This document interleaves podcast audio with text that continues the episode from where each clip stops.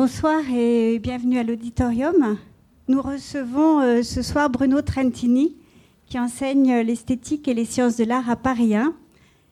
Il est l'auteur de l'ouvrage Une esthétique de l'ellipse aux éditions L'Armatan. Il a écrit également de nombreux articles sur Marcus Retz, dont un qui est paru la semaine dernière dans le numéro de mai de la revue d'esthétique. Voilà, je lui laisse la parole et je le remercie d'être venu. Mais je vous remercie aussi très sincèrement, euh, Elisabeth Grassi, de m'avoir permis d'intervenir ici sur euh, Marcus Retz, d'autant plus que j'aime tout particulièrement les œuvres de cet artiste. Il faut dire que quand on entre dans la salle de l'exposition qui lui est consacrée, je trouve qu'on entre vraiment dans un lieu, un cabinet de curiosité finalement. On a des, euh, objets, des objets auxquels on a, envie, on a envie de tourner autour, on a envie de les scruter, de voir un petit peu ce qui se passe dans ces objets. Et euh, ça tombe bien finalement, parce que quand, on tourne autour, on se rend compte que d'un certain point de vue, il y a une forme qui jaillit. Tiens, un objet qui était au début, euh, bon, finalement, qui ne renvoyait à aucune forme signifiante, prend sens, ressemble à quelque chose. Donc c'est ça qui est assez, euh, assez intéressant. On comprend dans la salle que cette œuvre va nous parler de notre perception, de comprendre un petit peu ce qui va se, se passer, de savoir ce qui se passe dans notre manière de percevoir le monde on passe pas devant un Retz, on s'arrête devant et vraiment on le regarde. Ça va être ludique un petit peu. Tout de même, curseur, excusez-moi. Tout de même, même si c'est ludique, les œuvres de Retz sont assez profondes tout de même. Il ne fait pas toujours la même chose comme on peut parfois l'entendre. J'aimerais bien justement appuyer sur ce point. Et de la même manière, ce n'est pas que de la technique. Les objets utilisés sont sémantiquement assez signifiants, eux aussi. C'est-à-dire qu'il y a un sens. Donc j'aimerais faire un parcours parmi les œuvres de Marcus Retz, exposées au Grand Palais euh, ces temps-ci, ou d'autres qui ont été euh, faites par ailleurs, et justement m'appuyer pour voir comment parfois des œuvres très proches, en changeant la matière, en disposant un miroir, peuvent prendre un tout autre sens justement, c'est essentiellement sur les œuvres avec miroir que je vais, euh, que, mon intervention va, va essayer de, comprendre. Mais tout de même, dans beaucoup d'œuvres sans miroir, il y a, on sent que la réflexion, l'inversion droite-gauche va intéresser l'artiste. Donc j'aimerais justement vous montrer comment on a une progression et comment on, on voit que bon, le reflet intéresse Marcus Retz.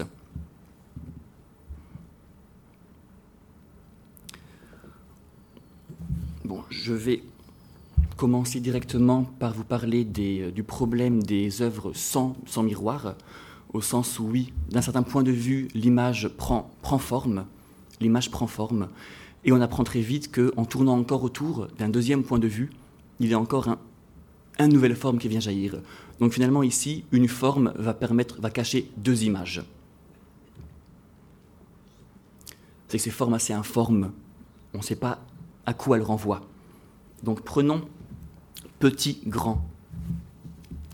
on arrive devant, on ne sait pas trop de quoi il s'agit. Mais assez rapidement, on remarque qu'on a, en tournant autour, la forme est faite pour, d'un certain point de vue, donner un verre et une bouteille. Seulement, si on bouge un tout petit peu, on perd beaucoup, finalement. On perd beaucoup. Ça, c'est assez, assez rare en sculpture. Généralement, une sculpture, on peut tourner autour, il n'y a pas de problème une sculpture figurative, représentative. On peut tourner autour, il n'y a pas un point de vue dédié. En peinture, il y a souvent un point de vue dédié. Si on prend par exemple au hasard la liberté qui est dans le peuple, bon, si on bouge un petit peu, c'est pas, pas de problème. Pas de problème. On comprend les formes, on arrive très bien à reconstruire, on arrive à se dire, oui, bon, si j'étais de face, j'aurais perçu ceci. Il n'y a pas de problème. Devant un Retz, c'est beaucoup plus différent. Donc finalement, une peinture classique, on la voit, bon, l'image se forme finalement euh, au niveau de la peinture.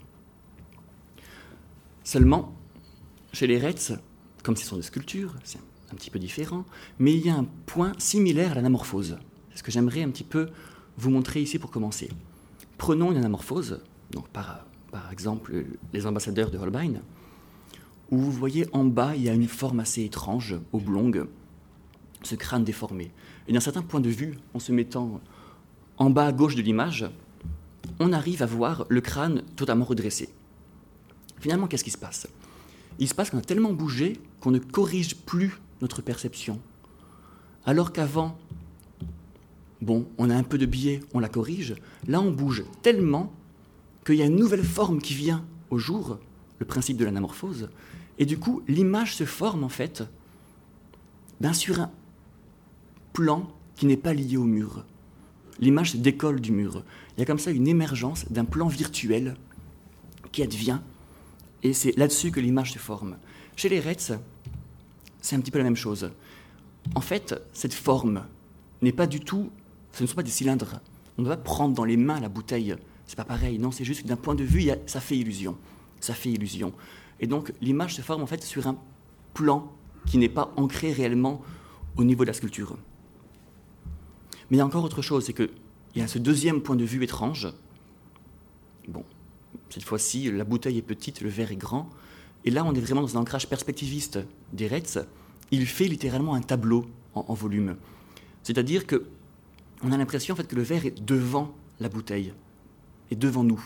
Donc on est totalement dans l'art du trompe-l'œil, l'art de la perspective, selon Alberti, où on représente plus petit certaines choses pour donner l'illusion qu'elles sont loin. Mais dans une sculpture, généralement, bon, on met les choses loin. On ne fait pas ceci. Et là, Retz le fait ici. On a du coup une profondeur qui naît, mais une profondeur tellement factice, et en sculpture. Donc il, sculpte des tableaux finalement. On a des aplats qui flottent dans l'air.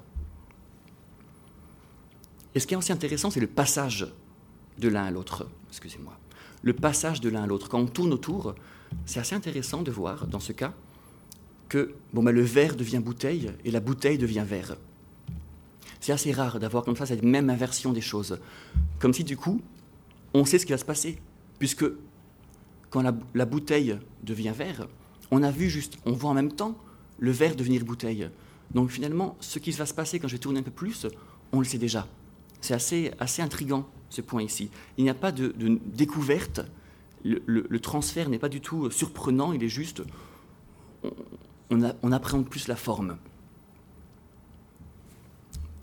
c'est en plus assez, assez euh, amusant, je dirais, de voir euh, bon, un verre transformé en bouteille, il y a une certaine ivresse dans, ces formes. Mais le, rapport entre les formes n'est pas toujours aussi évident finalement chez Retz. Parfois, on peut découvrir une forme beaucoup plus accidentée, j'ai envie de dire, comme si on avait une sculpture en terre avec un tourbillon et qu'elle avait, elle avait séché totalement euh, de, biais. On ne comprend pas ce qui se passe. On n'arrive pas à, ben, voir ce qui se passe si je tourne autour. Et en plus, bon, il n'y a pas grand lien évident entre les deux formes que je vais voir. D'un point de vue, je vais voir un homme coiffé d'un chapeau. De l'autre, je vais voir un lièvre. Finalement, ici, on est ancré, on est tout de même ancré dans l'histoire de l'art. Ici, Marcus Retz fait référence à l'artiste Joseph Beuys, qui est habitué, enfin, d'une part, qui est tout le temps coiffé avec un chapeau en feutre, qui travaille beaucoup le feutre, le feutre, les stylos, le feutre, la, matière. Et euh, il est très souvent accompagné d'un lièvre. Donc déjà une photo de Beuys. Il a, bon, il a fait pas mal de performances. Enfin, donc une très connue liée à un lièvre, on en reparlera euh, prochainement. Mais en fait, ici, Marcus Retz reprend, à mon sens, ce que Beuys veut, le, sens que Beuys met dans le lièvre et dans finalement sa propre personne. Beuys se, considère comme un chaman, c'est-à-dire quelqu'un qui va faire le lien, une liaison, une transition entre la culture et la nature. De la même manière, il considère que le lièvre est un animal qui est un animal de transition, parce qu'il a son terrier qui est sous terre, il sort, c'est un animal qui va dans les villes régulièrement, qui vit quand même dans les champs, donc il y a comme ça une transition. Et Marcus Retz, ici, à mon sens, reprend totalement ce principe de la transition pour faire ce passage de l'homme au lièvre, de Beuys à son lièvre, qui du coup reprend ce principe de transition. C'est là où il, où il s'ancre tout de même beaucoup dans le principe de Beuys, et donc il, ne fait, il fait un art ancré dans une tradition, perspectiviste d'une part, et sémantiquement également, les formes choisies ne sont pas dues, au hasard. Finalement, dans ces formes, entre un lièvre et un homme coiffé d'un chapeau, il fait presque littéralement un, croisement au sens biologique du terme, une, chimère, un, croisement, qui est, le, qui est, le, titre d'une œuvre de Retz qui est exposée euh, ici même.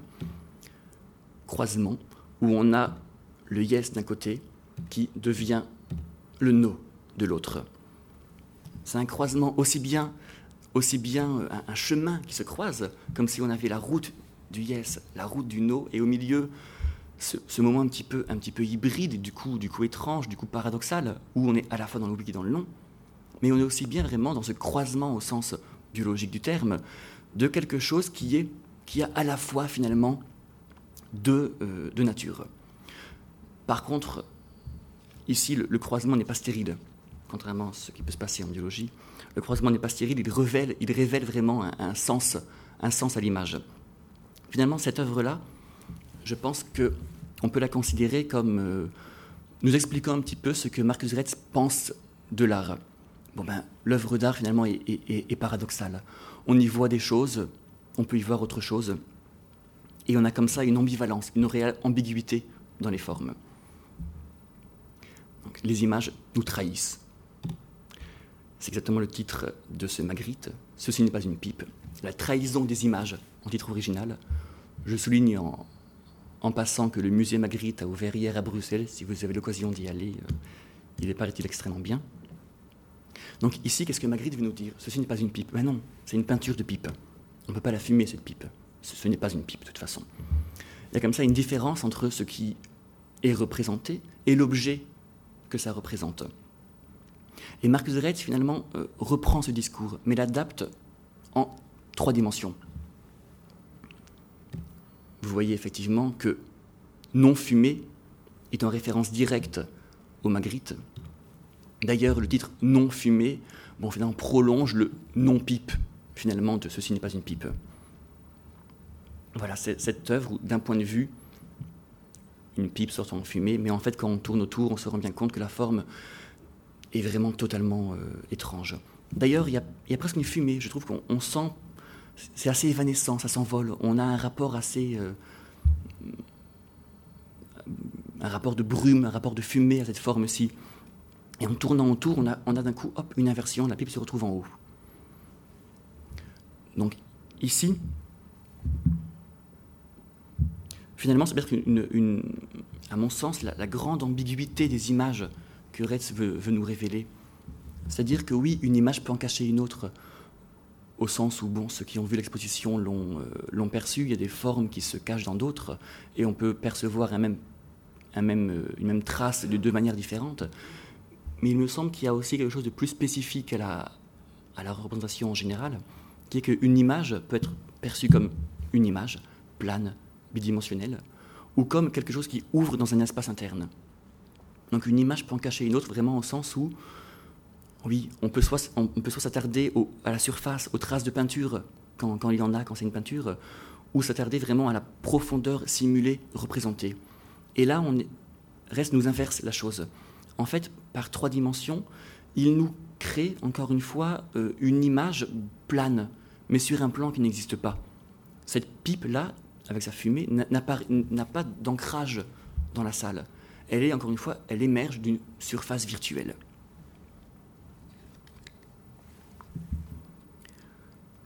De la même manière, il, inverse, il aime bien inverser le haut et le bas. On va, on va voir pourquoi. À mon avis, ça, préfigure un petit peu son goût pour les, miroirs, pour les miroirs. Cette inversion, droite-gauche pour le miroir, haut-bas pour pas mal de ses formes. C'est ce qu'il fait d'ailleurs pour euh, Tête Bêche, où encore une fois, on a l'étape intermédiaire, une tête à l'envers, une tête à l'endroit. Une forme qui est à la fois vers le haut et vers le bas.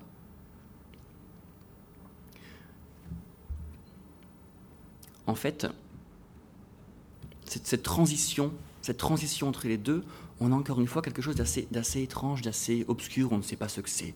Cette, forme n'est pas vraiment euh, compréhensible. Par contre, dès qu'on bouge un petit peu, on reconnaît très bien la forme. En fait, le choix d'un visage n'est pas, anodin. On a une grande vraiment reconnaissance des visages. Le moindre petit trait va faire comprendre qu'il s'agit d'un visage. On le verra ensuite pour Looking Glass, dont, je parlerai vers, la fin, où ben, quelques petits traits nous font comprendre que c'est un visage. Mais ici, il y a vraiment cette inversion entre le haut et le bas qui est assez, euh, étonnante. Il faut bien comprendre que les, euh, finalement, bon, le monde est orienté. On a un haut et un bas. La gravité l'indique clairement. On laisse tomber une pomme, elle tombe. Mais en plus, les, objets ont aussi une orientation. C'est-à-dire que bon, un visage a un haut et un bas. Et un visage qui est mis à l'envers, ben, finalement, son haut n'est pas, au même, n'est pas orienté de la même manière que le monde dans lequel il est. Ça peut arriver parfois d'avoir des, des, des petits problèmes. Si quelqu'un est, allongé, par exemple, et qu'on parle du haut, on ne sait pas si on va parler de la partie qui est supérieure au niveau de l'orientation spatiale ou la partie qui est dirigée vers sa tête, finalement, dans, le corps. Il y a comme ça des petites ambiguïtés dans le langage, parce que justement, il y a une, euh, relativité de l'orientation. Elle est propre à l'image, mais il y en a aussi une réelle. Et Marcus s'amuse à inverser les deux. On tourne autour, la forme, la forme se renverse. On a à la fois une tête à l'envers, une tête à l'endroit. C'est renversant, si vous me permettez euh, de dire ceci. Et c'est vraiment ce qui est euh, intéressant, c'est quand on tourne autour, finalement, le, mouvement circulaire du spectateur correspond à une inversion au bas de la forme. Et comme ça, Marcus Retz aime bien jouer avec ces inversions, ces, des symétries, que des rotations entraînent des, euh, des réflexions. Et c'est ce qu'il fait dans, euh, dans Sans titre d'après Maneret. Je n'ai pas de vidéo malheureusement, mais j'ai pas mal d'images, ça devrait, ça devrait être, euh, être suffisant. Donc c'est deux blocs de métal sculptés, comme vous le voyez, qui tournent. Et quand ils tournent, donc on a apparaît cette forme à l'intérieur d'une femme qui va tourner elle aussi. voilà, ce, mouvement circulaire, cette rotation de deux éléments annexes finalement, qui sont, qui sont en dehors de l'œuvre, qui sont hors d'œuvre, va induire une rotation d'une forme qui est à l'intérieur mais qui n'existe pas en fait, qui n'existe pas cette forme. On a premièrement à l'arrêt un jeu entre le vide et le plein.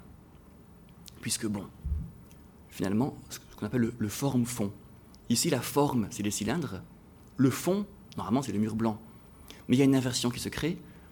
Il est beaucoup plus prégnant, beaucoup plus cohérent face à nos habitudes perceptives d'y voir une femme. D'y voir une femme ici, les coudes, les coudes levés, tournant sur elle-même. C'est plus prégnant à ce niveau-là. Maintenant, deuxièmement, quand on voit en mouvement cette forme, cette image plate de la femme, ben, finalement, prend une certaine densité, se, rentre dans l'espace, parce qu'elle tourne. Et finalement, si, en bougeant, on arrive à voir derrière une image, c'est quand même quelque part qu'elle est en trois dimensions. Là, c'est pas nous qui bougeons, c'est l'objet, mais tout de même, on a finalement une image qui n'existe pas, qui est juste une, projection de notre, pensée qui se met à tourner. Maintenant, elle se met à tourner, oui, mais dans quel sens finalement? C'est assez peu évident. Il, me semble, alors ça, c'est en, préparant cette, intervention que je me suis euh, rendu compte que c'est pas évident de dire dans quel sens elle tourne. Finalement, on sait pas que les deux sens sont possibles. Alors oui, les deux sens sont possibles, on va essayer de comprendre euh, pourquoi. Mais même, euh, on voit qu'elle tourne, on ne peut pas dire dans quel sens elle va tourner, mais elle tourne quand même, elle tourne. Finalement, soit on, on pense par principe de rouage. Et du coup, les deux formes qui vont tourner comme ceci vont entraîner une forme qui tourne dans l'autre sens là. Et du coup, elle a un sens qui lui est imposé. Soit au contraire, on marche par contamination et la rotation de ce sens va nous induire une rotation, excusez-moi, dans ce sens également de la femme. Ça, c'est assez, assez saisissant. Elle tourne sans vraiment avoir un sens défini. Ensuite, finalement une vraie question. Devant cette femme, cette image par exemple, est-ce qu'elle est de face ou de dos? On n'arrive pas à trancher. On n'a aucun indice pour nous permettre de trancher si la femme est de face ou de dos.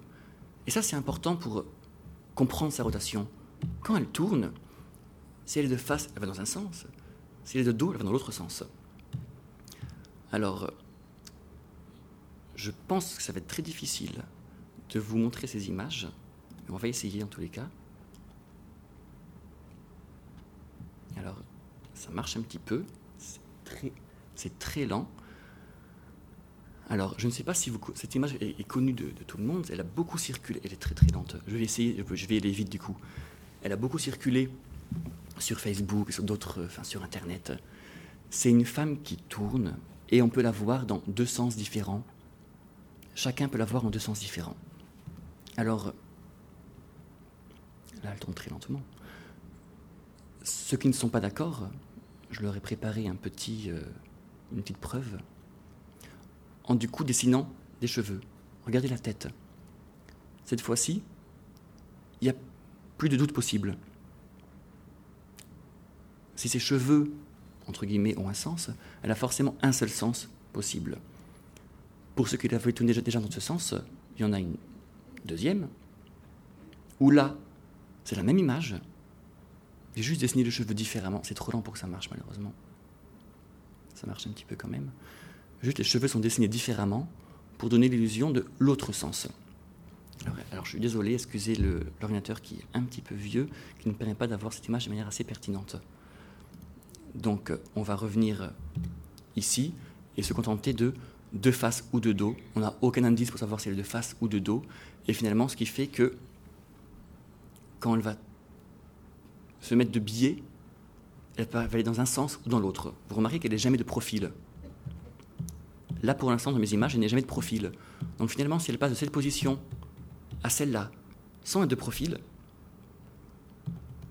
si elle est de face, elle a un sens. Si elle est de dos, elle aura l'autre sens.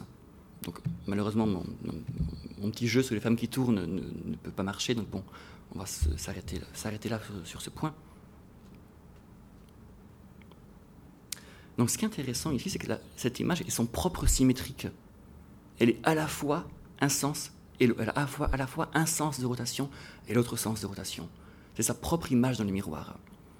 Donc si au début on avait une forme qui révélait deux images, on va ici avoir en fait une forme qui, révèle à la fois en même temps deux images, à la fois qui sont, sont symétriques du même point de vue.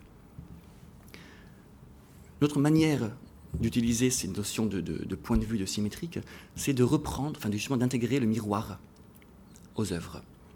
Finalement, un miroir permet d'avoir deux points de vue du même endroit. En plaçant un miroir de manière assez, assez judicieuse, on arrive à voir l'œuvre à la fois comme ça, et dans le miroir, placé de biais, comme ça. Donc ici, on aura en même temps les deux points de vue.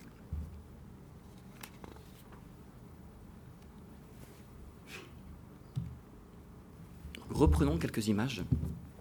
On a vu Métamorphose au début, donc était en terre cuite, et en tournant autour, on voyait Beuys ou le lièvre. Il y a une autre œuvre qui s'appelle Miroir lièvre, qui, elle, représente d'un point de vue Beuys et le lièvre. Donc avant tout, je vais faire une petite précision sur le, le, le matériau utilisé. Donc il y a deux choses qui diffèrent ici. D'une part, la Terre devient ainsi un fil de fer. D'autre part, on a un miroir qui est rajouté. Alors que la Terre était quand même une grosse forme dans l'espace, et que quand on arrivait une image, le lièvre ou Beuys, on avait comme ça l'image qui se formait sur un plan, mais par aplat. Ici, on a un dessin dans l'espace. C'est plus de l'aplat, c'est vraiment un dessin dans l'espace. Mais la forme, on n'arrive pas à comprendre comment elle tourne. C'est-à-dire que oui, si on bouge un petit peu, on va voir ça. Mais même ceci, on n'arrive pas à comprendre que l'image est finalement est plongée dans, les trois dimensions. On voit comme ça un dessin qui se forme finalement sur le mur sur lequel on regarde. Donc voilà, le matériau change totalement la réception de l'œuvre.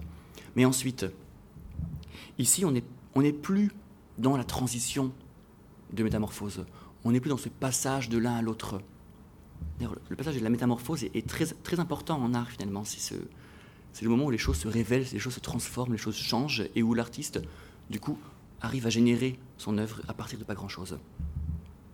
C'est plus le cas ici. Ici, on a, non, on a une conversation entre les deux formes. Elles sont vues en même temps. Là, on s'approche du reflet réifié. Oui, cette forme dans le, dans le miroir n'est pas comprise comme le reflet du lièvre. C'est le cas pourtant. On a ici un miroir disposé, se reflète dans le miroir le fil de fer, et on y voit le profil de Beuys. Mais on ne le comprend pas comme un reflet. On le comprend comme une nouvelle chose qui a une autonomie face au lièvre. C'est là où ce reflet est rendu chose, réifié au sens, propre. Du coup, on a deux éléments cette fois-ci. Deux éléments qui sont, qui sont en relation, qui sont en conversation. On est totalement dans la référence de, euh, de l'œuvre de Beuys, comment expliquer l'histoire de l'art, les tableaux à un lièvre mort, qu'il a fait à Düsseldorf. Là, on a effectivement un dialogue qui s'installe entre les deux. Effectivement, dans la vraie performance, Beuys tenait le lièvre sur son sein comme un bébé. Donc on n'est pas exactement dans, le, même, le même contexte. Il n'empêche qu'on a vraiment ce dialogue qui est instauré ici. Mais par contre, ils ne sont pas du même monde. C'est-à-dire que si on regarde les formes, oui, on a deux formes en dialogue, mais si quand même on s'intéresse au reflet, c'est plus du même monde. Le monde qu'il y a derrière le miroir n'est pas le même monde que le nôtre. Donc, comprenons un petit peu finalement le miroir. Qu'est-ce qu'un miroir?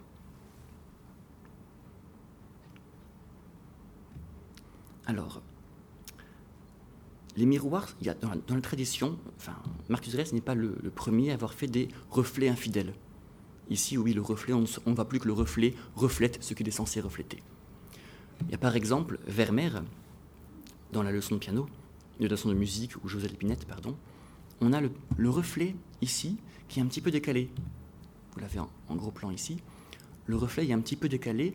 Le visage de la, de la joueuse d'épinette est beaucoup plus inclinée dans, son, dans le miroir qu'elle n'est sur, entre guillemets, en réalité, dans le premier niveau de représentation. Donc là, il y a une autonomie qui est prise.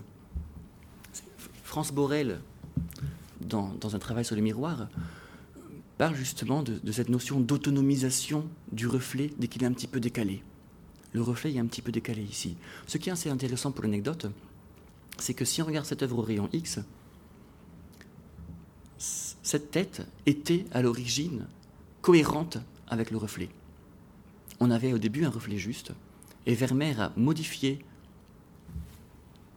la joueuse sans modifier son reflet. De la part d'un artiste qui, quand même euh, connaît très bien le loi de la perspective et qui ne fait pas d'erreur de perspective, on, on, peut supposer que c'est quelque chose d'assez volontaire. Indépendamment à la rigueur, on a comme ça un reflet qui va ressembler à un tableau qui va ressembler à un tableau. Parce qu'il n'est plus forcément lié à ce qu'il reflète. Donc il y a quand même une différence entre le reflet et le tableau. Finalement, c'est que dans un tableau, l'image est au niveau de la toile. Dans un miroir, l'image ne, se forme pas, au niveau du miroir, elle se forme réellement derrière le miroir.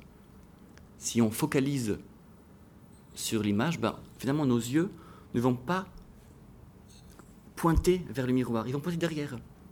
Parce que l'image est réellement derrière. Physiquement, les rayons lumineux viennent de derrière.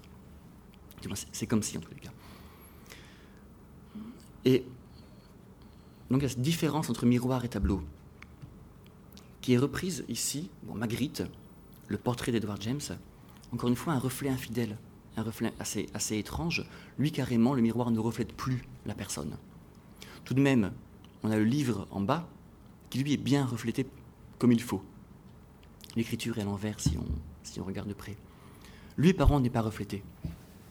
Donc là, je, fais un petit peu appel à, la notion de double proximité que Clément Rosset a, développée, où il dit que finalement, bon, les doubles, ça fait étrange. Les gens qui ont des jumeaux, bon, ça, a longtemps paru étrange d'avoir un jumeau, parce qu'on avait deux choses réelles, les, deux choses identiques, les mêmes choses. C'est bizarre. Bon, avec maintenant la fabrication en série, on s'habitue un petit peu à ce genre de choses. Mais il reste des doubles qui sont un petit peu étranges, qui n'ont qui pas le même statut. L'ombre, le reflet et l'écho. L'ombre, le reflet et l'écho, par contre, eux, ce sont ce que Clément Rosset appelle les doubles de proximité. C'est-à-dire que s'ils ne sont pas là, ben, ça paraît étrange. C'est vrai, les vampires n'ont pas, n'ont pas de reflet. S'il n'y a pas d'ombre, les choses n'ont pas l'air euh, vraiment euh, lié au sol. Il y a beaucoup de littérature qui, qui effectivement part un peu dans du fantastique en enlevant un reflet en, enlevant une ombre, en enlevant un écho.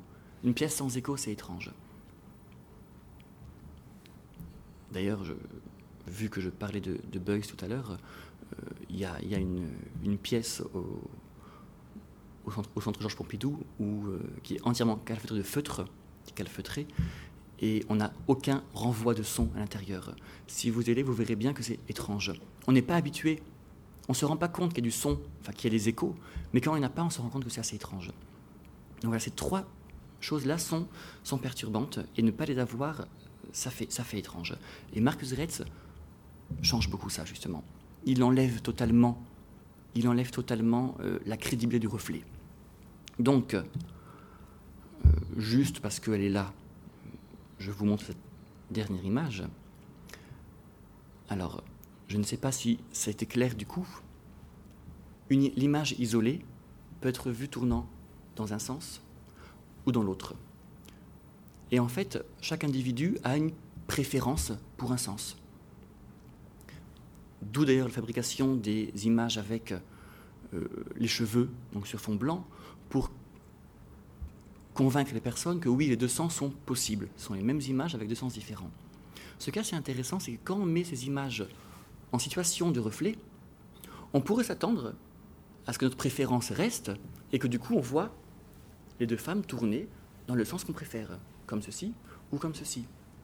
Ce qui est assez étrange quand les femmes tournent à une vitesse raisonnable, c'est que non, si on commence comme ça, assez rapidement, hop là, une des deux s'inverse, pour qu'on ait une structure en miroir qui soit cohérente. Donc ça, c'est assez intéressant. Je, quitte parce que c'est pas rentable. C'est assez intéressant ceci. Heureusement, j'ai du secours. Prenons Canard Lapin, qui est donc en exposition assez régulièrement. Pour ceux qui ne la connaissent pas, si on voit un lapin, on a ici les oreilles du lapin. Et si on voit un canard, on a ici le bec du canard. Idem, cette image fait partie des images ambiguës.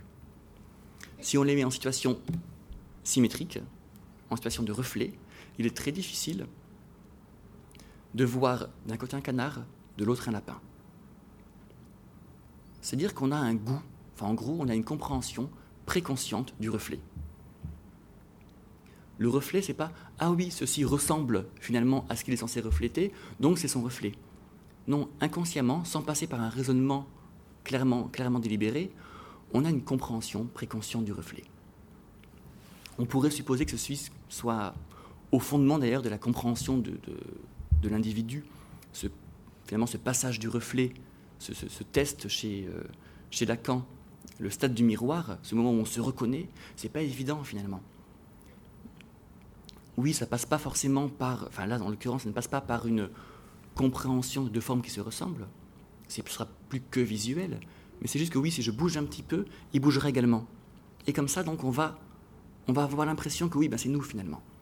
Donc il faut, il faut faire ce, ce lien entre notre, nos micro-mouvements de corps et les micro-mouvements que notre œil repère dans l'eau du miroir pour se rendre compte que oui, c'est notre reflet. Donc on peut supposer comme ça que cette compréhension vraiment ancrée du reflet vienne de là. C'est une hypothèse, à la rigueur, qui n'est pas importante pour euh, notre compréhension des Marcus Retz. Ce qui est important, c'est vraiment de, retenir que oui, ne pas voir un vrai reflet perturbe.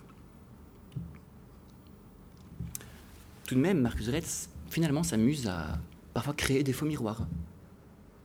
Je vous en montre un, une image que, j'aime tout particulièrement, Contact, où on a cette figurine en pâte à modeler qui est appuyée contre, finalement, sa propre photographie, dans une mise en scène qui ressemble totalement à un miroir. Assez intéressant cette image. Alors qu'est-ce qu'on peut comprendre là-dessus? Premier abord, ça ressemble à un miroir, mais on voit très bien que ce n'est pas un miroir. Tout de même, ça y ressemble. Finalement, là, qu'est-ce qui est infidèle? Où est, est, est la trahison? Où le miroir trahit? Ici, le miroir trahit, alors à mon avis, mon hypothèse, il ne s'agit pas d'un contact c'est le titre de l'œuvre, je le rappelle. C'est pas un contact dans l'espace, mais c'est un contact dans le temps qu'on a ici. Imaginons la mise en scène. Marcus Retz fait une pâte à modeler, un petit bonhomme en pâte à modeler. D'un côté, il la prend en photo, en polaroid. Ça sort directement. C'est pratique, il peut directement faire la suite. Là, et là, il appuie le Polaroid sur la même figurine en pâte à modeler qu'on avait avant. À ce moment-là, les deux se touchent, finalement, mais à travers quand même un, écran, un, dioptre, vraiment une séparation entre deux mondes, de la même manière que si on imagine quelqu'un qui est... Euh, qui est, enfin, on, est sous l'eau, on nage sous l'eau et quelqu'un est au-dessus, ben quand, quand nos doigts se touchent au niveau de la surface de l'eau, c'est assez étrange. C'est quand même une rupture entre deux espaces. Et là, on est totalement dans une rupture entre deux espaces, au sens où la figurine en photographie a un degré de représentation plus grand que la figurine qui est en fait photographiée qu'une seule fois. D'ailleurs, Marcus joue aussi sur l'ambiguïté de la forme, du, médium, excusez-moi, du médium. C'est-à-dire que parfois, elle apparaît. Parfois, il nous dit clairement qu'il s'agit d'une photographie, la grande. Parfois, on peut juste imaginer que c'est le témoin d'une installation. Et qu'en fait, l'œuvre, c'est la pâte à modeler appuyée sur sa photo. Donc ici, on a comme ça ce jeu entre les médiums, qui est fait depuis le début. Depuis le début, on a, bon, on a un sculpteur, a priori. Il nous montre beaucoup de formes tridimensionnelles. Mais il n'empêche que ce qu'on va retenir de ces formes, ça va être des formes planes, des formes plates. Soit, c'est un dessin dans l'espace, soit c'est un aplat dans l'espace. Comme ça, il perturbe totalement la notion de médium, en distinguant bien entre ce qui est montré et ce qui est perçu. Certes, ce qui est montré, c'est une sculpture, mais finalement, on ne la perçoit pas en tant que sculpture, on ne la perçoit pas dans une tridimensionnalité. Et ici, on a exactement ce même discours. Le médium n'est pas pertinent finalement. Notre, notre miroir est une photographie. Est-ce une installation? Est-ce une photographie? L'œuvre en entier même cette pâte à modeler, bon, on la comprend comme un petit bonhomme. N'oublions pas que c'est quand même une figurine qui a été modelée à la base. Donc là, on a énormément de niveaux de représentation mis en jeu dans cette œuvre. D'ailleurs, c'est pas c'est pas un hasard. Enfin, ça justifie totalement l'exposition qu'il y a eu euh, dernièrement à la Maison européenne de la photographie, où en fait Marcus Retz était exposé, avait une exposition à lui, alors qu'il fait finalement pas beaucoup, beaucoup de photographies. Et surtout, dans cette, dans cette exposition, il y avait en fait énormément de sculptures. Pourquoi en fait? Non pas parce que, oui, bon, ça pourrait être des photographies. Non, parce que finalement, Marcus Retz interroge le regard photographique. La photographie, c'est bien le choix d'un point de vue, par exemple, avec un cadrage. Et c'est quand même le passage d'une forme tridimensionnelle, à une forme bidimensionnelle qu'est la photographie. Donc Marcus Retz en fait se place à un niveau méta-artistique, c'est-à-dire qu'il va finalement commenter l'art. Il va donner son point de vue sur les œuvres. C'est comme ça que je perçois en tout cas l'art de, de Marcus Retz. C'est quelque chose qui va nous apprendre à mieux comprendre d'autres œuvres, nous apprendre à mieux comprendre notre perception avant tout, mais bien ces autres œuvres-là. Interroger sur, attention, face à une œuvre, qu'est-ce qu'on voit finalement? On, nous dit que c'est une sculpture. Est-ce que je l'aperçois réellement comme sculpture? Je pense que Rodin, par exemple, va être perçu réellement comme sculpture. Les formes étranges de Marcus Retz, comme j'ai tenté de vous le montrer, non, on a vraiment à un moment la forme qui s'aplatit, comme l'anamorphose qui se qui vient engendrer un plan virtuel sur lequel la forme va se, va se créer. Ici, on a ça. Quand on regarde le bonhomme pâte à modeler, personnellement, j'ai l'impression qu'il est derrière la photographie. On a vraiment une, impression de miroir ici. Alors qu'en fait, non. C'est une photographie, ce n'est pas un miroir. Donc dans, ce jeu sur les miroirs, il y a plusieurs choses finalement que fait Marcus Retz. Alors, on va revenir à des vrais miroirs. Généralement, le miroir est infidèle. Donc là, je, prends cette expression que j'aime beaucoup, un, livre de Michel Tevos, qui s'appelle Le miroir infidèle, justement. Et Marc Retz fait des miroirs infidèles. Mais finalement, est-ce que c'est le, miroir qui est infidèle? Est-ce que c'est le reflet qui est infidèle? Ou est-ce que c'est l'objet reflété qui est infidèle? On a comme ça finalement trois termes, et il va parfois avec la, bon, la même technique nous donner à voir finalement des choses différentes. Donc là, arrivons sur ceci, cela. qui, bon, toujours d'un point de vue, pas grand-chose. De l'autre, on voit ceci, cela. Alors là, il me semble que le miroir, au contraire, fait scrupuleusement ce qu'on lui demande de faire. Le miroir est censé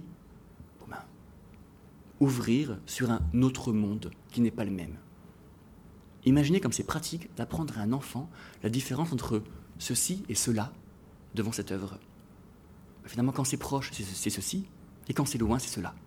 C'est pratique quand même. Donc on a vraiment ce rapprochement ici. Oui, ben, ceci est proche. Et puis, si on est plus loin, ça devient cela, qui d'un coup est lointain. Mais lointain, non pas au sens qu'il est plus loin. Là, il est réellement lointain, au sens où on ne peut pas atteindre cela. Il est dans un monde dans lequel on ne peut pas rentrer. On ne peut pas y entrer. À travers le miroir, Alice arrive à le faire, on n'y arrive pas. Donc là, on n'a pas du tout un miroir infidèle. Le miroir est scrupuleux. Sauf tout de même, qu'est-ce qu'on demande Enfin, qu'est-ce qu'on sait d'un miroir en général?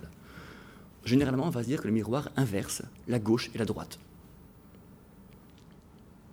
C'est une question que s'est posée le, le, physicien Ernst Mach. Pourquoi le miroir inverse la gauche et la droite? Pourquoi pas le haut et le bas? Finalement, qu'est-ce qui différencie droite-gauche et haut-bas Finalement, quand on tourne, bon, c'est pas très différent. Cette question, Marcus Drette, ben on l'a présentée dans Non fumé et dans Tête bêche, où en bougeant la forme, bon ben son haut et son bas s'inversaient, mais il a fait justement un hommage à Ernst Mach, silhouette pour Ernst Mach, donc qui est la même sculpture que Tête bêche, mais avec un miroir disposé. Donc là, même si en soi la sculpture est la même, l'œuvre est très différente. Ici, tourner autour de la tête, déjà n'est pas possible, vu comment elle est exposée. Il y a vraiment un point de vue qui est privilégié, celui que vous avez ici en photographie. En fait, ce reflet, déjà assez intéressant, c'est le reflet qui finalement est, à l'endroit. Alors qu'on aurait pu euh, bon, imaginer, plus, classique, entre guillemets, mais justement ça ne l'est pas, d'avoir la sculpture à l'endroit et son reflet à l'envers. Voilà, c'est le reflet qui est redressé. le miroir inverse le haut et le bas. Voilà. Marcus Retz a fait plaisir à Ernst Mach, c'est pour lui, c'est-à-dire ce que, le titre de, l'œuvre. Hein. On a un miroir qui inverse le haut et le bas. Là, cette fois-ci, le miroir ne trahit pas trop l'objet. On peut encore se demander, est-ce que c'est le miroir qui inverse le haut et le bas, ou est-ce que c'est la forme qui se moque de nous? Là, je vais euh, faire une référence à, un livre de Baudrillard, Les stratégies fatales, qui ne parle pas du miroir finalement, mais qui, déjà son titre, je trouve vraiment entre en écho avec la technique de Marcus Retz. Le mot stratégie fatale, il faut bien c'est un, un oxymore. De fait, une stratégie cherche à éviter la fatalité. Si on déploie une stratégie, c'est pour savoir où on va, pour calculer ce qu'on veut faire, et pas pour se retrouver finalement lié au destin, à la fatalité. Une stratégie fatale, c'est quelque chose qui, ben, on, sait en gros comment c'est censé se comporter, mais on sait pourquoi ça se comporte comme ça. On met des lois au monde. Le monde, finalement, bon, on va dire que il obéit à certaines lois, mais rien ne nous assure qu'il continuera à y obéir. Là, en fait, je trouve qu'on a l'impression que la, la tête se moque de nous on, aimerait la voir se refléter normalement, ben non. Ben non, elle se reflète en mettant l'endroit. C'est euh, assez insultant presque. On a comme ça ce, renversement. Et en fait, la réponse qu'Ansmack, je, je, reviens ici, la réponse euh, apporte à sa question, pourquoi le miroir inverse droite et gauche et pas haut et bas, en fait, il va y répondre en disant que non, le miroir n'inverse même pas droite et gauche. En vrai, il inverse le devant et le derrière. Donc là, je vous demande de vous mettre en, situation devant votre miroir dans votre salle de bain. Effectivement, bon, quand vous regardez votre main droite, dans son reflet, elle est à droite. Votre main gauche, dans son reflet, il est à gauche. Le haut de votre corps, dans le reflet, il est en haut. Par contre, votre nez qui est orienté comme ça, dans le miroir, est orienté comme ça. Donc là, c'est le devant et le derrière que le miroir inverse, et pas le haut et le bas. Ni la droite et la gauche, excusez-moi, et pas la droite et la gauche. Et encore une fois, finalement, Marcus Retz, bon, joue le jeu, on y va. Il fait Looking Glass. Ben oui, on a une nuque qui devient le devant du profil. Il inverse le devant et le derrière. Cette œuvre-là m'intéresse pour plusieurs raisons. Déjà, alors pour avoir été plusieurs fois à l'exposition, c'est assez intéressant de voir que beaucoup de personnes, bon, de loin voient, oui, bon, il y a un profil qui, va, qui est ici. Comme je vous disais au début, on a une compréhension des profils très rapide, enfin des visages très rapides, parce qu'on est confronté très régulièrement au visage. Même, on a une, finalement une, aire, une aire du cerveau qui est consacrée à la compréhension des visages, moins qui est spécifique à la compréhension des visages. Donc on reconnaît très bien un visage, ce qui rend possible les profils de Rubin, le principe des, euh, des profils qui se voient où on a un vase ou les, les visages qui se regardent. C'est-à-dire que quelques traits nous permettent de comprendre qu'il y a un visage. Donc ici, oui, on arrive, on fait, ok, on a une forme finalement un petit peu informe, qui se reflète et qui donne un profil. D'accord. Mais quand même, ce moment de surprise où on se rend compte que, mince, c'est ce premier trait qui me semblait pas important. Ici, s'articule totalement avec ce profil pour créer une tête. Pour créer une tête. Donc là, deux points ici. D'une part, je trouve que là, Marcus Retz est extrêmement humble. Au sens où, oui, même si parfois, il différentes, on peut avoir différentes postures devant, devant ses œuvres. Soit se dire, Bon, c'est la technique. Mais il me semble que cette technique-là s'efface derrière un, rapport assez, assez, poétique à ce qu'il fait. C'est délicat. Et ici, on ne s'attendait pas à ce que ce fil de fer hors miroir vienne s'articuler pour clore le visage qui est dans le miroir. Là, en fait, c'est comme tout se passe comme si l'œuvre était générée d'elle-même, comme si on avait une œuvre qui, se crée toute seule. C'est un principe assez, fort, encore une fois, il est, assez euh, intégré dans une tradition là, qui remonte à Aristote. Aristote nous, dit bien que l'œuvre d'art doit être comparable à un organisme vivant. Ça fait le thème de ce qu'on appelle l'organicité. C'est-à-dire que oui, une œuvre d'art, c'est un tout. D'une part, c'est un tout. Si on enlève un bout, ça marche plus. Ça ne tient pas. Tout doit être là, tout doit être nécessaire, tout doit être suffisant on ne peut pas se passer de quelque chose, et elle doit être autonome. L'image que je, prends, que j'aime bien, c'est celle de Pinocchio. Je trouve que Pinocchio est quelque part euh, l'archétype de l'œuvre d'art. C'est à partir du moment où il a, euh, où s'est libéré du joug que Gepetto lui, lui imposait, qu'il s'autonomise et qu'il devient, bah, devient, une, devient euh, fort, entre guillemets, qu'il va devenir l'œuvre d'art dans la métaphore que je fais ici. Et ici, Marcus Retz fait une rupture. Il laisse, c'est même pas que l'œuvre est suffisamment puissante pour se passer de lui, c'est qu'il arrive à se débrouiller pour donner une totale autonomie à l'œuvre. Il est assez modeste, Marcus Retz. Je pense que je, parle assez peu de, l'homme, comme, vous le remarquez, euh, que je l'ai rencontré en l'occurrence, mais je préfère m'intéresser à ses œuvres parce que, d'une part, je pense que c'est assez pertinent de parler de la réception des œuvres, mais en plus, Marcus Retz s'efface derrière ses œuvres. C'est ses œuvres qui parlent, et finalement, le travail de l'artiste n'apparaît plus beaucoup. Ici, l'œuvre, oui, semble se faire d'elle-même, totalement. Donc,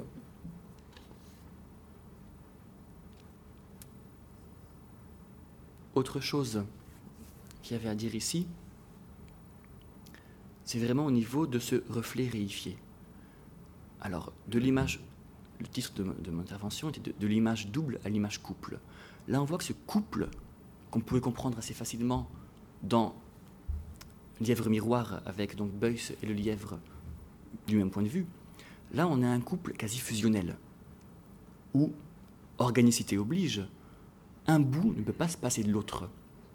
Là, on a vraiment le reflet qui est enfin, au premier abord, qui prend une autonomie, oh, un visage, cette autonomie est vite rattrapée par l'autre forme. Donc ici, on a une image double, qui est une image couple au sens fusionnel du terme, où on ne peut pas se passer d'un bout. C'est une assez grande différence entre d'autres œuvres, évidemment Canard, Lapin ou beaucoup d'autres euh, images, images bissables ambiguës qu'il y avait dans l'exposition, c'est que là, il parvient à donner à la fois les deux visions. C'est quelque chose qui est assez, assez intrigant. Devant Canard Lapin, je ne sais pas si vous avez joué un petit peu devant, je joue beaucoup devant, devant ce dessin, j'aime beaucoup. On n'arrive pas à voir à la fois le canard et le lapin. C'est pas possible en fait. C'est même biologiquement pas possible de voir à la fois, en même temps, les deux. C'est frustrant. Mais c'est ça qui est amusant, je trouve. On passe de l'un à l'autre vite. On essaie d'avoir les deux œuvres, les deux images, pardon, les deux, images en même temps. C'est pas possible.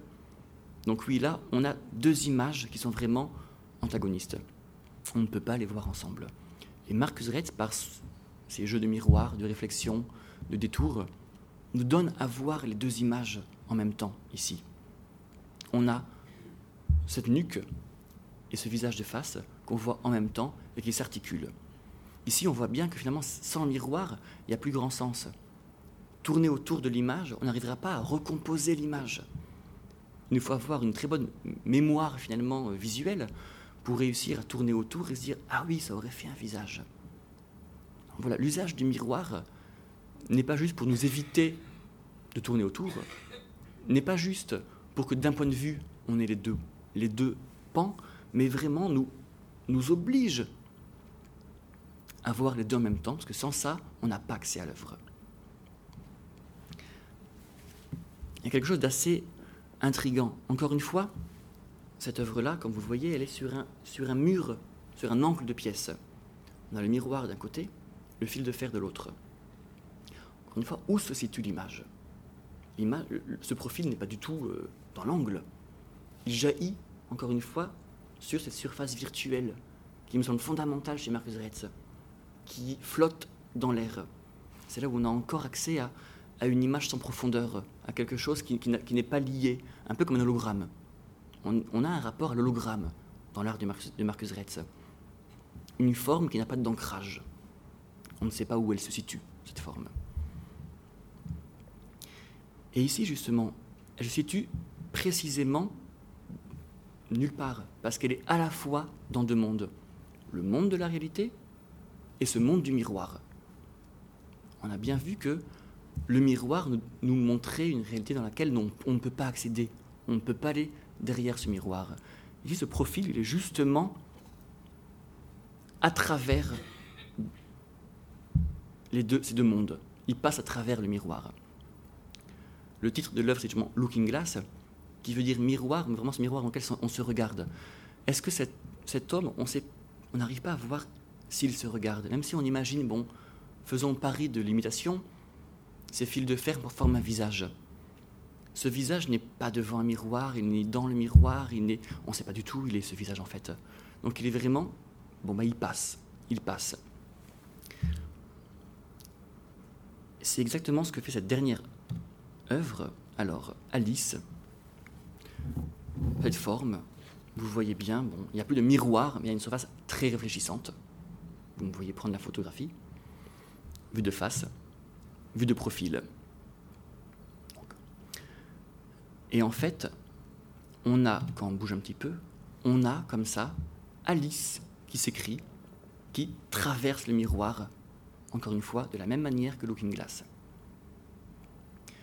Cette œuvre fait directement référence au livre de Lewis Carroll, de l'autre côté du miroir, d'ailleurs où le, terme de Looking Glass est utilisé dans le titre où là, Alice traverse le miroir. En fait, il y a plusieurs choses. Bon, d'une part, ici, Retz fait un ambigramme. Un ambigramme, qu'est-ce? C'est un mot qu'on peut lire dans plusieurs sens, pas forcément le même mot, mais on peut lire Alice dans un sens, Alice dans l'autre. En effet, si on bouge un petit peu, il y a encore écrit Alice.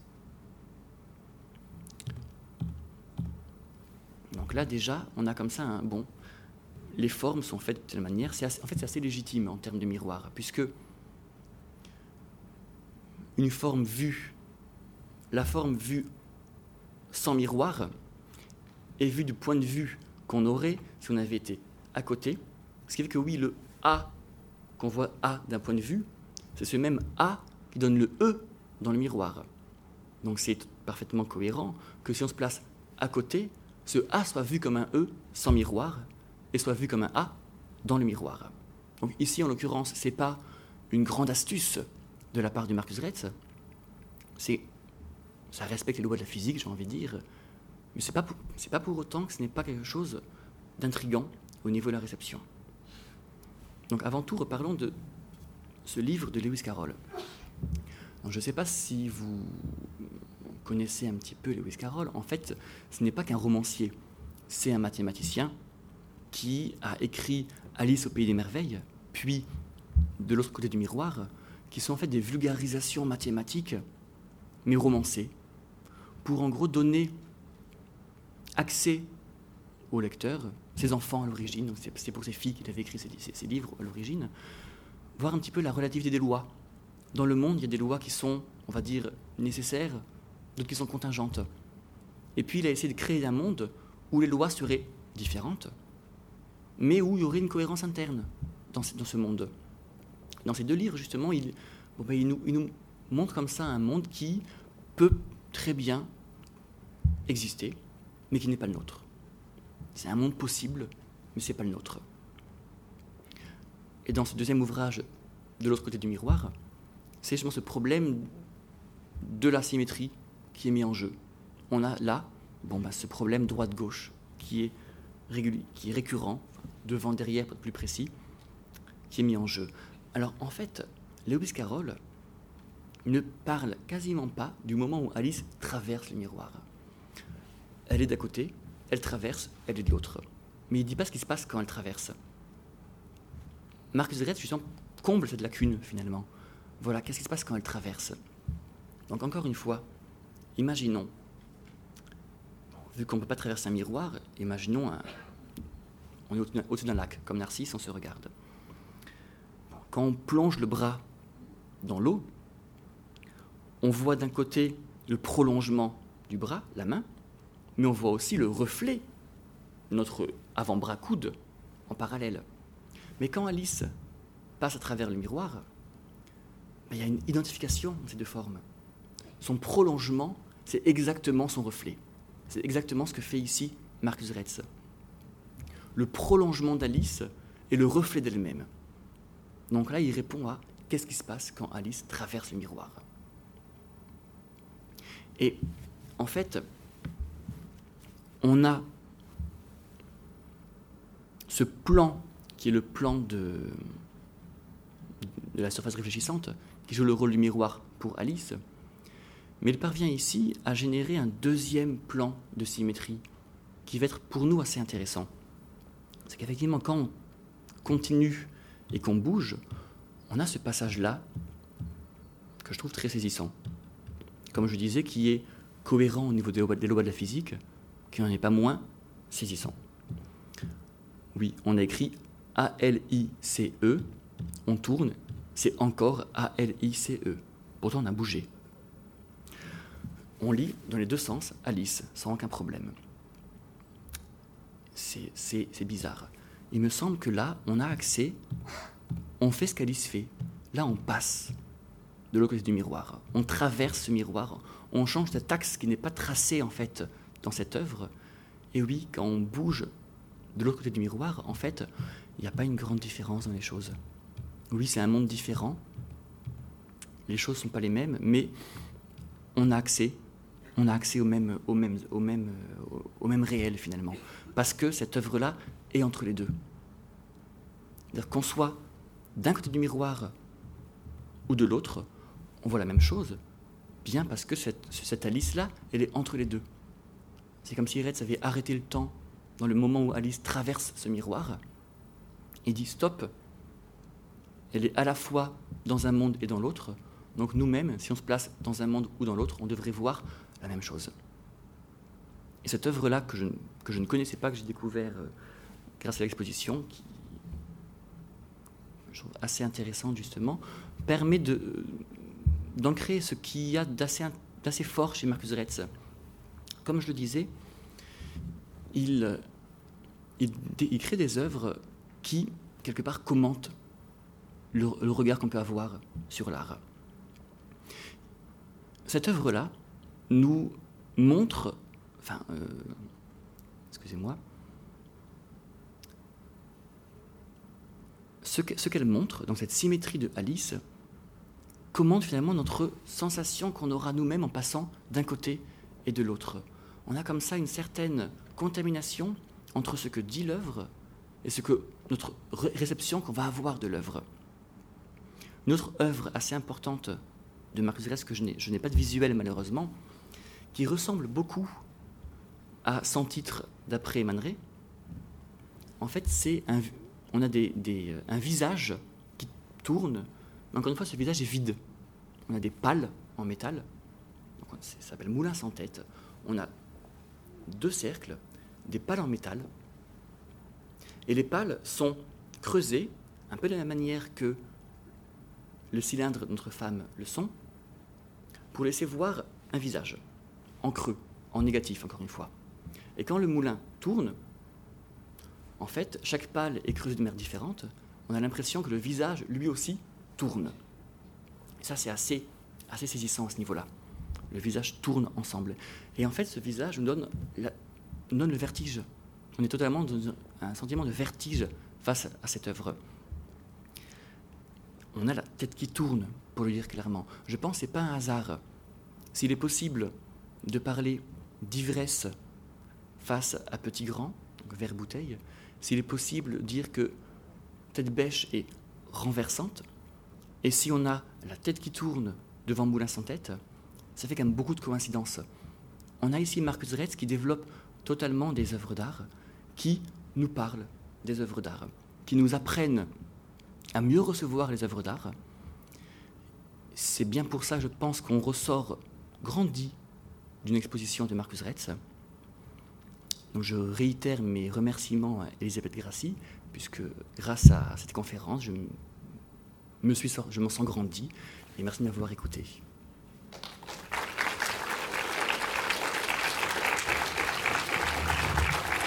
Merci beaucoup.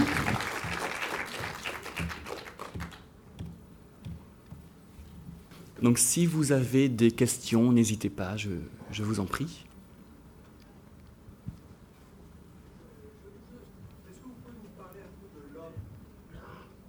De l'homme, d'accord. Alors, comme je vous disais, je ne l'ai pas fait parce que je préférais me, contenter des œuvres réellement. Alors, Marcus Retz est, né en 1941, excusez-moi, donc il est suisse-allemand. Il a longuement travaillé à, Berne, mais a fait un séjour en, Hollande, à Amsterdam, qui a été assez important. Et donc, alors déjà, ce qui est assez intéressant, donc je ne sais pas ce que vous voulez savoir réellement, mais ce qui me semble intéressant à dire, c'est qu'il ne travaille pas à partir d'ordinateur, premièrement.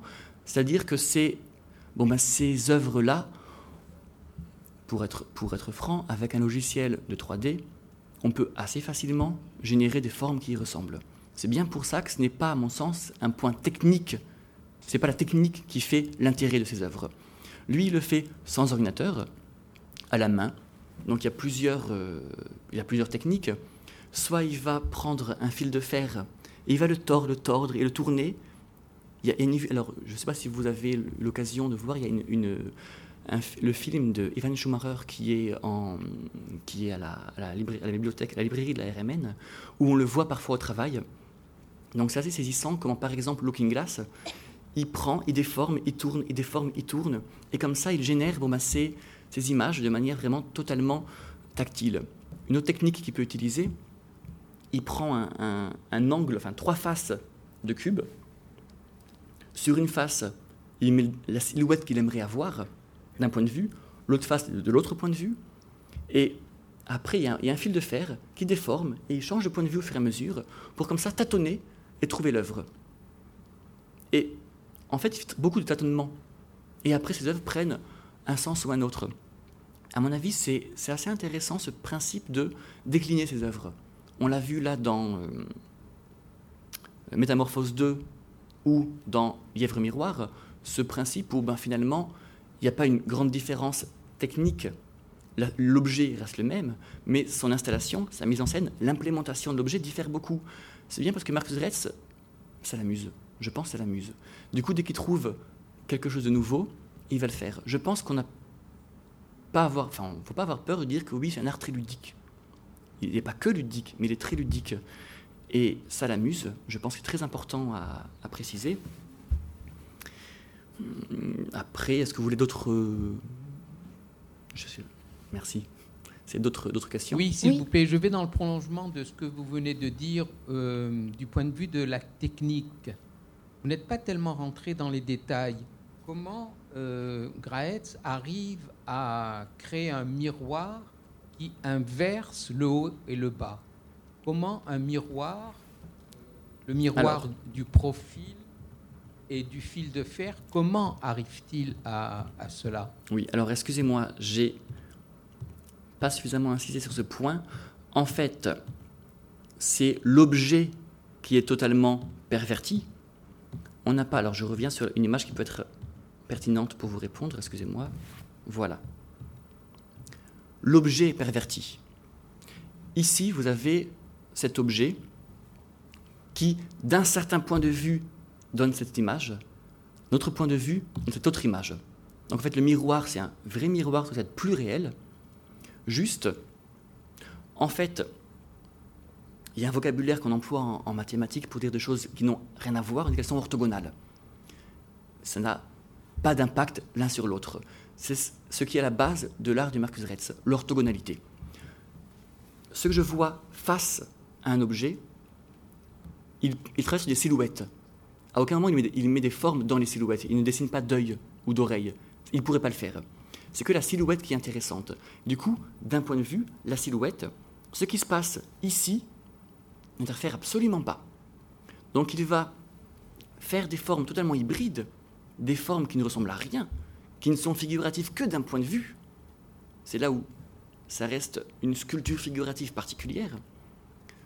Et donc, c'est la forme qui est étrange, et le fait de placer un miroir incliné à 45 degrés face à l'observateur fait que il voit dans le miroir ce qu'il aurait vu s'il avait été hum, de profil.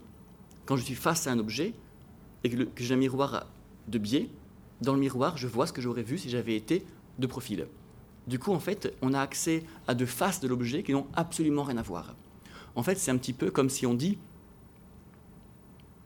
pour, prendre un exemple assez, simple, si on prend un dé face à un miroir, bon, d'un côté, on peut voir la face 2, et de l'autre, on peut voir la face 3. C'est les faces qui sont, qui sont côte à côte. Et finalement, bon, ben, le miroir n'a rien de particulier, c'est juste que les deux faces n'ont rien à voir. La face 2 et la face 3 sont absolument indépendantes. Quand on est face à un dé, on peut voir une face et pas l'autre. Donc en fait, c'est les objets qui sont transformés, le miroir est parfaitement normal. Dans l'ensemble, tous les miroirs étaient normaux, juste les objets étaient totalement transformés. C'est bien clair maintenant? Non, pas trop. Pas trop. Alors, euh, je, je peux en tout cas vous encourager à voir l'exposition, puisque... Je l'ai vu, je l'ai vu. Mais alors, vous avez bien vu que, le miroir est, un, vrai miroir. Vous avez bien vu que le miroir est un vrai miroir, du coup? Oui. C'est la question que je vous pose. Justement, le, le, miroir est un vrai miroir. C'est la forme, elle, qui est pervertie. Ce qui se passe, c'est que quand on est face à une forme, on n'a absolument pas accès à ce qui se passe de profil. Donc on peut faire ce qu'on veut sur le profil, ça ne pose absolument aucun problème. C'est-à-dire que si j'ai ici un fil de fer et que j'en fais une courbe, si je le pose comme ça, vous verrez une droite. Si vous le voyez maintenant comme ça, vous verrez un arc de cercle. En cette technique-là qu'utilise Marcus Retz, qui fait que par aplatissement de la forme, par en gros réduction perspectiviste, on a le devant et le derrière qui, pour, pour parler de cette œuvre précisément, le haut de la tête est derrière le cou, au sens où sur cet objet, on a ici le haut de la tête, là on n'a rien, et là on a le cou, sur la forme en fait. Mais quand on se place du point de vue frontal, vu que la forme est une silhouette noire sans détail interne, on ne se rend pas compte qu'elle est derrière. on ne se rend pas compte qu'elle est derrière. Donc en fait, on a accès à la silhouette du visage uniquement. C'est plus clair comme ceci?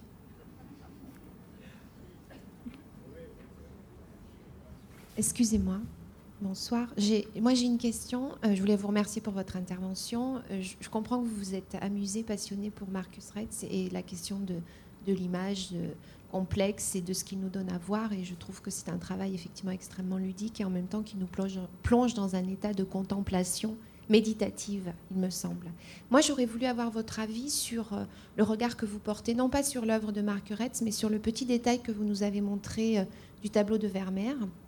Et j'aurais voulu savoir si vous étiez d'accord avec euh, Daniel Arras, qui dans son livre L'ambition de Vermeer voit euh, les trépieds d'un chevalet. Alors. Parce qu'effectivement, bon, on voit très bien que le visage n'est pas le reflet euh, réel, mais à savoir effectivement si vous, vous y perceviez Alors, le trépied d'un chevalet. Et Daniel Arras développe la question de la, de la thématique de l'atelier, etc., etc. Alors, ce que je peux vous dire en tous les cas, je vais développer ma réponse, mais je, je ne vois pas le trépied de chevalet, mais je n'ai jamais vu l'œuvre en vrai. Je n'ai jamais vu l'œuvre en vrai. Mm. Par contre, c'est extrêmement cohérent de considérer, enfin, c'est là où je vais développer avec d'autres œuvres de, Vermeer. Alors attendez, je l'ai je Mais je suis d'accord avec Daniel Arras, mais ce qui m'intéresse, c'est d'avoir l'avis d'autres personnes, euh, puisque moi je m'intéresse aussi à la question du miroir et du reflet. Oui de Vanek et d'autres, bien sûr. Et, voilà, je n'ai pas vu le tableau en vrai non plus. Donc il est difficile, effectivement, face à une représentation, euh, de, de, voir exactement ce qui est reflété. Donc je voulais avoir votre regard. Hum, pour parler en tous les... Bon, pour donner un peu mon point de vue sur Vermeer en général et, les reflets, déjà il y a assez peu de reflets euh, chez Vermeer, il y a beaucoup de, de, fenêtres aveugles chez Vermeer. On a la, la liseuse de lettres, la liseuse à la fenêtre. voilà. Ou idem, France Borel aussi considère qu'il y a un reflet un petit peu décalé. Sur ce point, je ne suis pas d'accord parce qu'on peut très bien considérer que c'était des petits carreaux de fenêtre qui n'étaient pas placés de manière parfaite. Donc les petits décalages me semblent très bien pouvoir euh, venir ce problème de non-alignement des petits carreaux. Par contre, pour le principe développé ailleurs par euh, Stoichita, par exemple, sur euh, le, scénario de double production. Mhm. Voilà. C'est vrai que chez Vermeer, euh, bon, je suis entièrement d'accord avec son analyse, qu'il fait de l'atelier ou de euh, l'allégorie de la foi, mhm. où effectivement Vermeer, oui, s'amuse à montrer non pas un tableau, mais vraiment dire, voilà, ceci est un tableau. Il me semble que Vermeer fait ce, que fera Magritte ensuite. Voilà, voilà. Donc vous, en fait, ici, vous, vous n'avez pas d'avis sur cette forme ou Alors, sur le chevalet, je après, je vous embête plus. non, mais non, je, je, m'intéresse beaucoup aux, reflets en général de toute façon, donc c'est avec, grand plaisir. Alors, pour répondre vraiment clairement, non, le chevalet, je, ne le vois pas, mais je trancherai pas tant que je n'ai pas vu l'œuvre en vrai. Par contre, bon, euh, je pense que Arras. Euh, enfin bon, non, ce que je, enfin, réellement pour vous dire ce que je pense, je pense que c'est pas, c'est pas important au sens où, enfin voilà, de, mon, point, de vue, c'est pas important, au sens où, oui, c'est tellement cohérent dans l'art de, Vermeer d'avoir ces détails qui dit, en fait, non, c'est un tableau, en fait, c'est un modèle, elle ne joue pas de l'épinette, c'est un modèle qui pose. Ça, dans l'atelier, c'est ça qui est, saisissant, je trouve. L'allégorie de la foi, c'est pas la foi, c'est l'allégorie de la peinture qu'on a. Donc là, c'est tellement cohérent que ça ne me dérange pas comme analyse. Après, je préfère être plus prudent tant que je n'ai pas vu le chevalet, je préfère être plus prudent et parler ici d'images endotopiques et parler ici de tableaux internes qui du coup renvoient à la, peinture pour nous permettre d'accéder par récurrence à l'image entière comme peinture. Il me semble que Vermeer fait différentes stratégies pour dire en fait c'est une peinture. Donc je préfère ce biais qui plus prudent, mais je n'ai pas d'avis sur l'autre. D'accord, merci. S'il y a d'autres questions sur euh, Vermeer, Magritte, Retz, Beuys?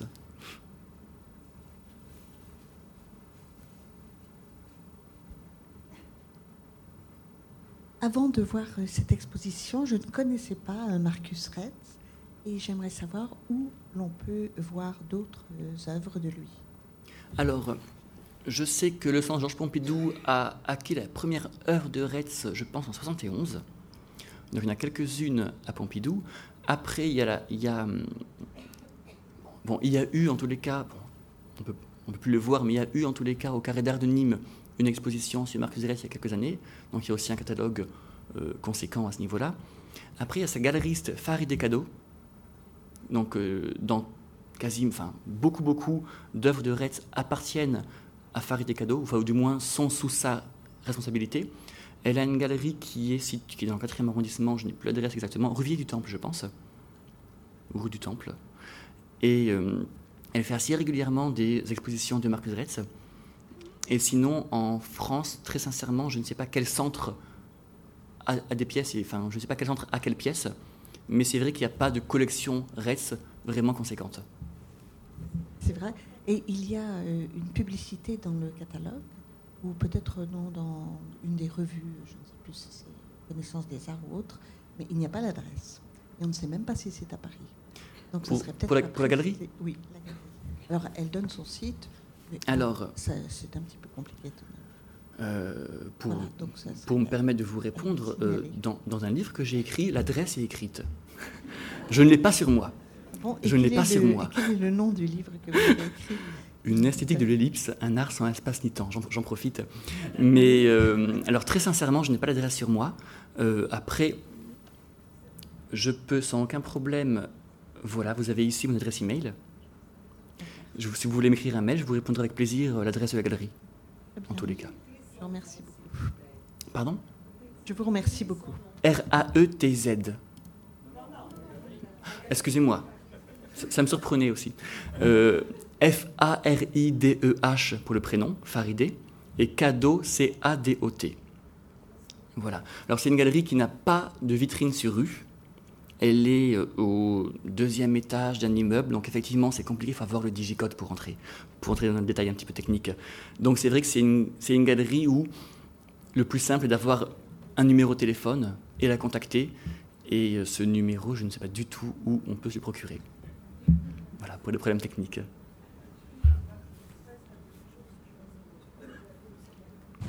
Oui, oui, il a fait. Alors, là, je, me suis concentré vraiment sur, dans le cadre de l'exposition, sur ce principe de sculpture ou, d'un point de vue ou d'un autre, on voit différentes choses. Alors, il a fait. Donc, je vous ai montré qu'à contact, donc la petite photographie avec les bonhommes pâte à modeler. Il a par exemple, donc d'un style un petit peu différent, il a fait une, quelque chose que j'aime, beaucoup. Alors, il y a Zeman Blick, pardon pour l'accent allemand. Euh, il a pris une toile, une toile ondulée, une toile de métal, pardon, découpée euh, un peu comme, comme, voit par des jumelles. Il a plié un petit peu la toile de métal au milieu. Il a donné des coups de marteau en haut, des griffures en bas. Et avec un éclairage, on voit un paysage marin magnifique. Et quand on bouge avec une bonne lumière, effectivement, la pliure, c'est la ligne d'horizon parfaite. Les, coups de marteau font des nuages et qui changent parfaitement suivant le, point de vue. Et les griffures font les vagues de la mer. Voilà, bon, ça c'est saisissant, je trouve. On a à côté euh, personnage impossible. Il prend une, une, toile de velours, une toile de velours, il la frotte au pinceau sec. En fait, il redresse légèrement par endroits les petits poils du pinceau, du, du velours, pardon. De face, on voit rien de face on voit rien. De profil, comme les petits poils irisés et redressés reflèteront différemment la lumière, on voit d'un coup, hop, un portrait d'un personnage. Donc voilà un autre exemple un peu différent. Mais donc, en tous les cas, il y a très souvent, on est dans, une, démarche questionnant le point de vue, questionnant les formes en elles-mêmes. Par exemple, sa, série sur les euh, feuilles d'eucalyptus prendre des feuilles d'eucalyptus et il en fait des visages avec. Ou alors il peut parfois, avec des en plastique, les accrocher avec des fils de nylon et les faire onduler. Et elles tournent et du coup on voit des visages qui tournent. Donc il a effectivement grande panoplie. Ce qui est assez intéressant à ce niveau-là, c'est qu'il a, il a passé quelques vacances dans une maison de, Provence avec aucun matériel. Il, il arrivait sans son matériel habituel dans sa galerie et il se laissait aller avec ses promenades dans, dans, la, dans la nature, dans la campagne, avec une branche, quelque chose, et comme ça, avoir des idées. Donc c'est vrai qu'il n'a pas de, il n'y a pas de médium. Techniquement, c'est vraiment l'artiste qui n'est pas ancrable dans un médium, c'est certain en tous les cas. je, pense qu'on reconnaît un petit peu la, la patte de Marcus Retz. Il a quand même un style, mais il a des choses très hétéroclites. Donc voilà différents exemples.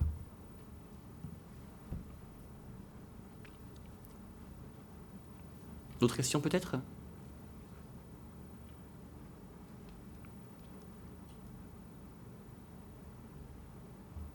Oui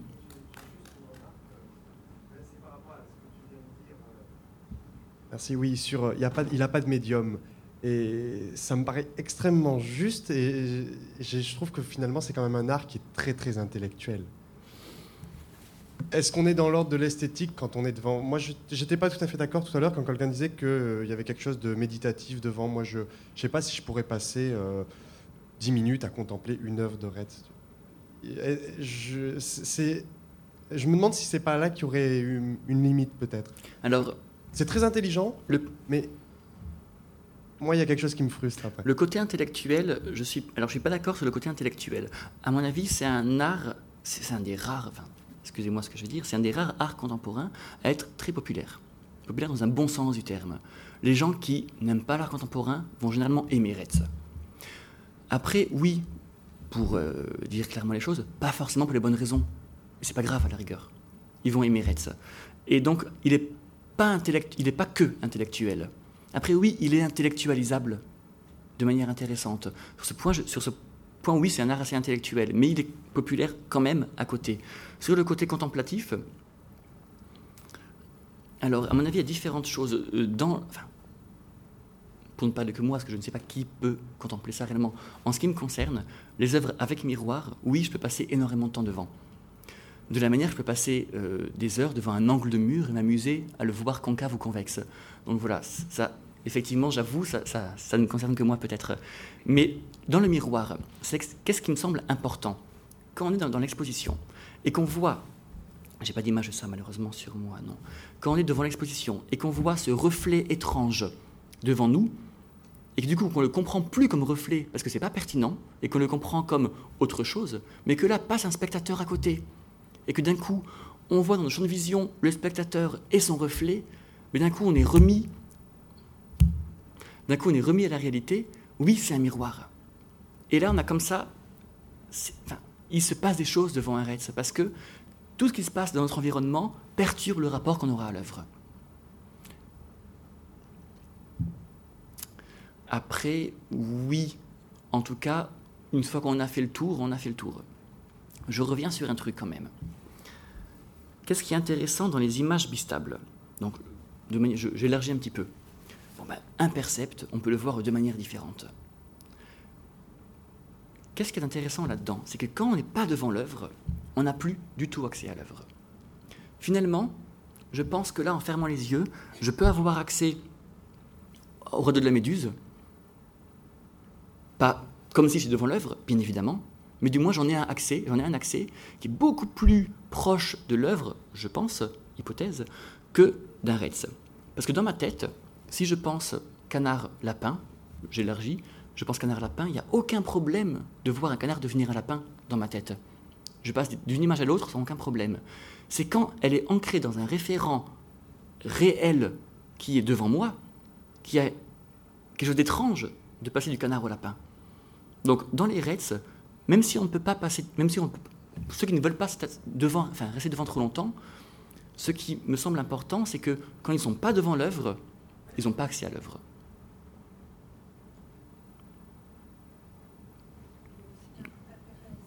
Alors il y a deux personnes.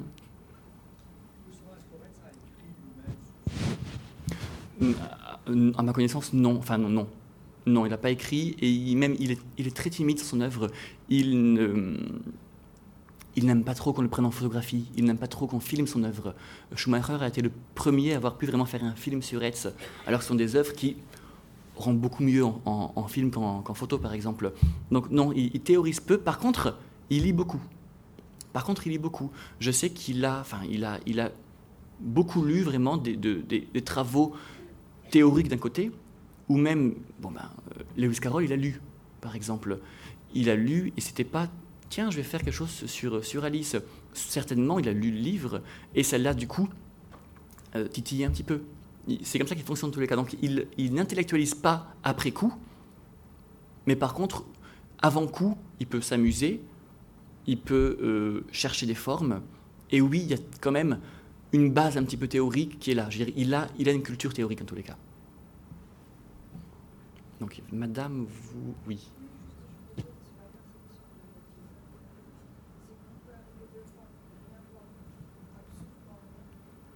Petit, de- d'être plus, euh, plus libre et de le voir dans tous les sens que l'on veut. En plus, on a cette perception, il nous laisse, à la fois il nous guide, mais il nous laisse libre. Oui, on est. c'est- C'est justement ce, ce point qui me semble important. L'œuvre semble autonome. Voilà. On n'a pas l'impression qu'il y a derrière l'artiste qui l'a façonné. Le travail n'est pas visible. On a une œuvre qui émerge. Un jour, j'ai- enfin, j'étais, enfin, c'était assez étrange. Euh, ça peut avoir rien à voir, mais je vais m'expliquer. Dans la cuisine de mes parents, sur le robinet, il y avait une, une pousse de feuilles qui arrivait là. Quelque chose a poussé.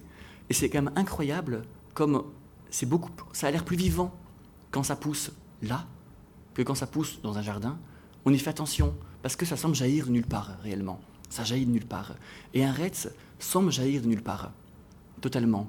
On, a comme ça une forme, bon, mais qui est arrivée là. On est vraiment dans un. Au début, je parlais de cabinet de curiosité. Ce qui est intéressant, c'est que l'expression est intéressante. On ne dit pas un cabinet de curieux, on dit un cabinet de curiosité. Même celui qui n'est pas curieux, devant les, objets, bah, va quand même être interloqué, même si à la base, il n'est pas curieux. Et oui, chez des, on a des objets, au premier abord, on aurait pu penser qu'on les a trouvés comme ça. C'est vrai qu'il y a un moment où on se dit, ben, ah non, c'est trop beau pour être vrai quelque part. Non, il y a, quand même une finalité qui est là, qui nous fait que non, ça a été fait, mais c'est pas, c'est pas devant. Enfin, je veux dire, c'est- pas imposant. C'est, euh, euh, en, en ça, c'est assez. Il est tard pour faire des références comme ça, mais c'est assez kantien à ce niveau-là. Kant dit bien que il faut pas qu'on sente le travail. Il faut pas qu'on sente le travail dans une œuvre d'art. Et chez Retz, on peut, dans un point de vue, sentir la technique, mais elle se laisse tellement effacer face au jeu qu'on va prendre devant l'œuvre que oui, le travail est gommé. Et c'est en ça que oui, on peut, on s'amuse devant l'œuvre, on est libre devant elle, on est dicté en rien. Je suis d'accord avec vous sur ce point. oui. Sur son parcours, est-ce qu'il a été mathématicien? Non. Euh, je m'avance peut-être un petit peu. Honnêtement, je, je n'ai pas sa biographie en tête, mais euh, à ma Ah, connaissance, non, en tous les cas. C'est plus vraiment de l'intuition. Oui, c'est de l'intuition. C'est vraiment de l'intuition, c'est des jeux de forme. Je pense qu'il a. Enfin, sincèrement, c'est mes pattes, euh, pour être franc, parce que je crois qu'il parvient à voir les formes dans sa tête. Il a, il a accès à la forme en tant que forme et pas à la forme vue d'un point de vue. Il y a comme ça, enfin, un, un débat sur, sur la sculpture. euh, que bon, bah, finalement, pendant très longtemps, les sculptures européennes étaient faites pour être vues bah, de face, de profil. De... Et c'est vrai d'ailleurs, on sculptait comme ça, on avait un bloc, on mettait des points ici et on creusait alors que les sculptures africaines, par exemple, ben, étaient pensées pour être appréhendées dans l'espace réellement. Et là, Marcus Dress, je pense qu'il a cette vision spatiale, que, que je lui envie beaucoup, en tous les cas, où, oui, il, ben, il a accès à la forme. Donc c'est vraiment de l'intuition, sûrement travaillée, sûrement l'entraînement aide, bien évidemment, mais à la base, il y a, à mon avis, une, une bonne compréhension de la forme dans l'espace. Merci. Oui, on a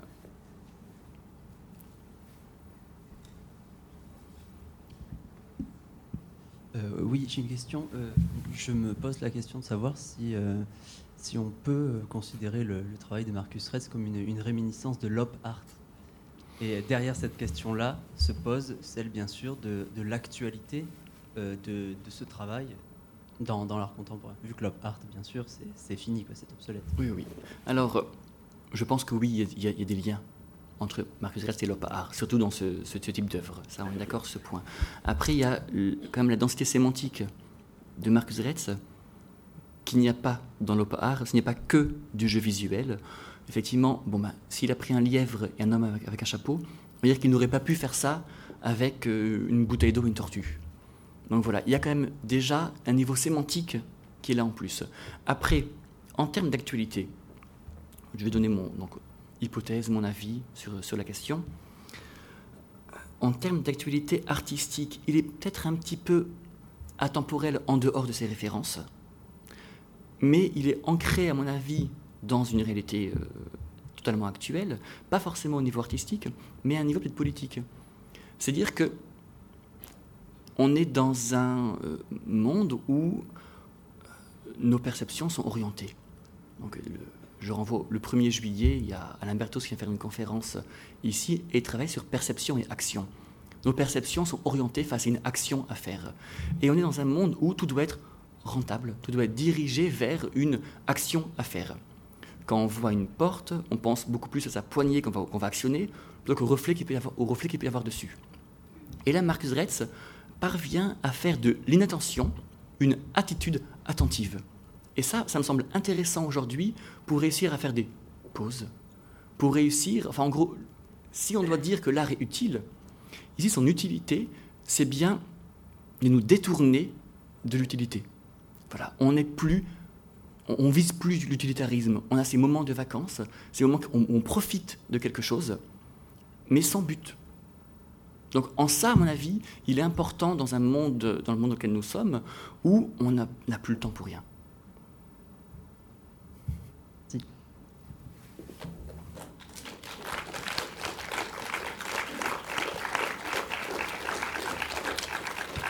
Merci.